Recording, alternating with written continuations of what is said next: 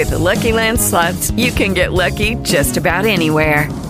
This is your captain speaking. Uh, we've got clear runway and the weather's fine, but we're just going to circle up here a while and uh, get lucky.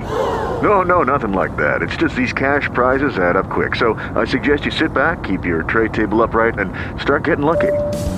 Play for free at LuckyLandSlots.com. Are you feeling lucky? No purchase necessary. Void where prohibited by law. 18 plus terms and conditions apply. See website for details. Ese joven tiene una capa muy sencilla y aún así camina por las calles con paso majestuoso, como si no fuera una persona común. ¿Quién es? Es el rey. ¿Por qué lleva ropas tan humildes? ¿Por qué no va con alegres colores y lleva ornamentos de oro como los demás reyes? Creo que quiere que todos vivamos de forma sencilla, como nuestros antepasados.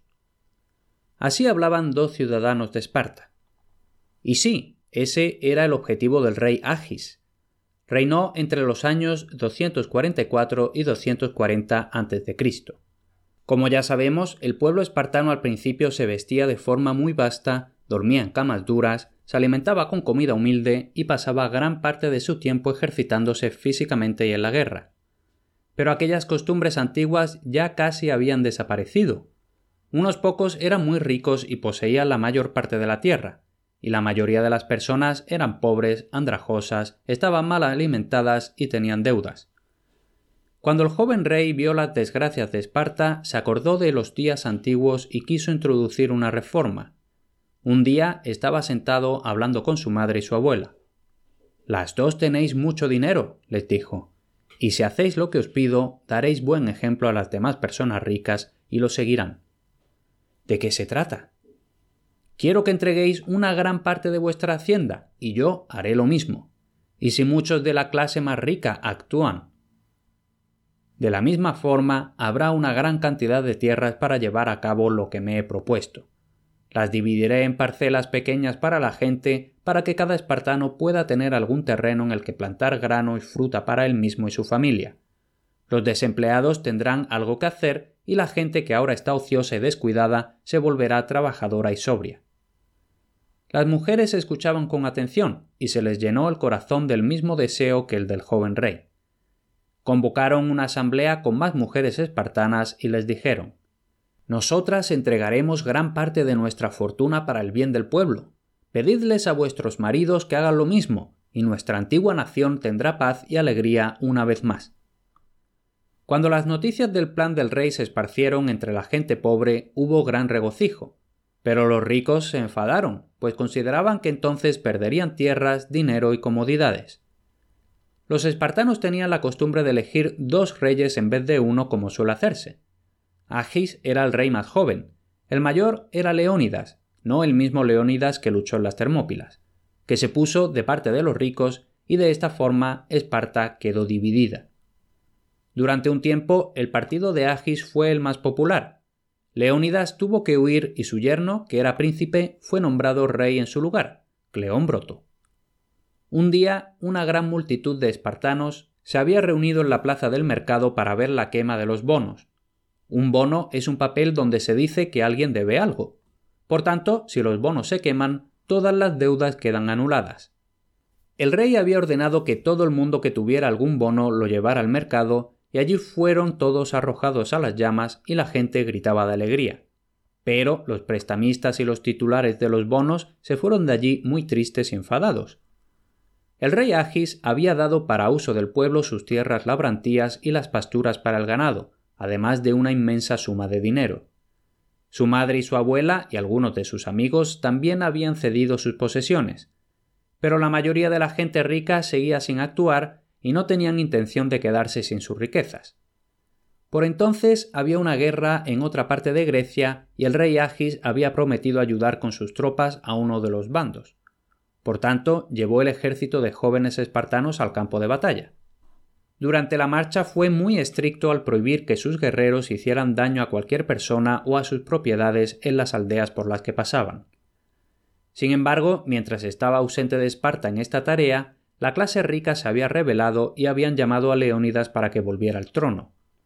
Esto ocurrió antes de que Agis tuviera tiempo de regresar para evitarlo, y supuso un gran peligro para Cleómbroto y su amigo Agis.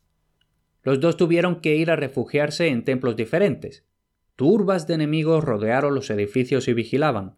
Los griegos no podían matar a nadie, ni siquiera a un criminal, dentro de un templo, por lo que tenían que esperar a que salieran. Primero veamos qué le ocurrió a Cleómbroto. Su esposa se enteró de su peligro, por lo que tomó a sus dos hijos y fue a prisa al templo y estuvo junto a su marido. Los guardias se lo dijeron a Leónidas, que fue a ver a su hija, pues la esposa de Cleómbroto era la hija de Leónidas. Vio que iba vestida como si estuviera de luto. Padre, dijo, cuando tú tuviste que ir al exilio, yo fui contigo y traté de consolarte en tus dificultades. Pero ahora es mi marido el que sufre. Por tanto, ahora yo debo estar con él, pues siempre estoy con el desdichado. Primero como hija y ahora como esposa. Pero te digo que no permitiré que mi marido muera, pues me quitaré la vida antes que permitir que le pongas un dedo encima. Tras decir esto, la mujer apoyó la cabeza en el hombro de su marido mientras los niños pequeños lloraban por su padre y Leónidas se conmovió y permitió que Cleómbroto se fuera de Esparta. La hija del rey acompañó a su marido y cada uno de ellos llevaba en brazos a uno de los niños mientras caminaban al exilio. Ahora veremos cuál fue el final de Agis. Por un tiempo el rey Leónidas le había estado enviando mensajes amables y le decía que esperaba que saliera para volver a tomar las riendas del gobierno. Agis no se fiaba de aquellas palabras pero finalmente creyó a Leónidas cuando el anciano rey le dijo que podía salir del templo a bañarse. Y Agis lo hizo varias veces y había vuelto a salvo al templo, por lo que finalmente creyó que podía fiarse de Leónidas. Sin embargo, tres de sus amigos que estaban con él lo traicionaron para ganarse el favor de Leónidas, por lo que le tendieron una trampa al joven rey. Una tarde, cuando estaba ya oscureciendo, se reunieron con Agis como de costumbre para ir al baño, y estuvieron charlando con él hasta que llegaron a la esquina de la calle que llevaba a la prisión. De repente uno de ellos le puso la capa al rey en la cabeza mientras los otros lo agarraban por los brazos. Otras personas aparecieron de repente y se lo llevaron a rastras a la cárcel. Unos cuantos soldados estaban haciendo guardia en el edificio, no fuera que los ciudadanos trataran de liberar al rey encarcelado. Poco después, cinco magistrados estaban sentados ante el preso a la luz de las lámparas para juzgar al prisionero real. El juicio fue muy corto, pues se hicieron pocas preguntas. La última de ellas fue ¿No te arrepientes de lo que has hecho en Esparta? Desde luego que no, respondió el heroico rey. Nunca me arrepentiré de un plan tan glorioso, aunque suponga la muerte. Los cinco jueces condenaron a muerte a Agis, los oficiales se lo llevaron a una habitación pequeña, de la que ya no habría de salir con vida. Mientras tanto, una gran multitud de gente había ido a la prisión y estaban agitando antorchas en medio de la oscuridad, pues querían saber qué estaba ocurriendo con el rey. Pero Agis ya estaba muerto, lo habían estrangulado.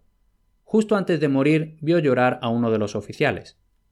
Amigo, le dijo Agis, no llores por mí. No he hecho ningún mal, y soy más dichoso que los hombres que me han tratado injustamente. Se abrieron un momento las puertas para permitir que entraran la madre y la abuela del rey. Las mujeres esperaban haber llegado a tiempo para salvarle la vida. Primero permitieron que entrara la abuela, luego la madre, pero cuando entró vio el cuerpo sin vida de su hijo y a su lado vio el cuerpo sin vida de su propia madre, la abuela de Agis. Cuando vio esto, se arrodilló y besó a Agis y dijo Hijo mío, eras un rey demasiado honorable y generoso para esta ciudad. Si estás de acuerdo con los actos de tu hijo, gritó uno de los tres traidores que habían capturado al rey de camino al baño, compartirás su destino. Que todo esto sea por el bien de Esparta, suspiró la reina. Y al momento también la mataron a ella y los tres cuerpos los sacaron de la prisión a la vista de la gente y la gente se quedó atónita de terror y finalmente se marcharon a casa. Agis había muerto mientras trataba de reformar Esparta. Buscaba el bien de su ciudad y fue condenado a muerte. Por eso podemos considerarlo un mártir. Murió en el año 240 a.C., hace más de 2200 años. Pero el noble propósito del rey, de su madre y de su abuela no ha sido olvidado. Hasta aquí este episodio. Dos cosas antes de despedirme hasta el siguiente. En grandeshéroes.com están listados todos los libros en los que se basan mis podcasts. Los tienes disponibles en papel y para Kindle y por un precio justo y bastante reducido puedes apoyar mi labor en este podcast.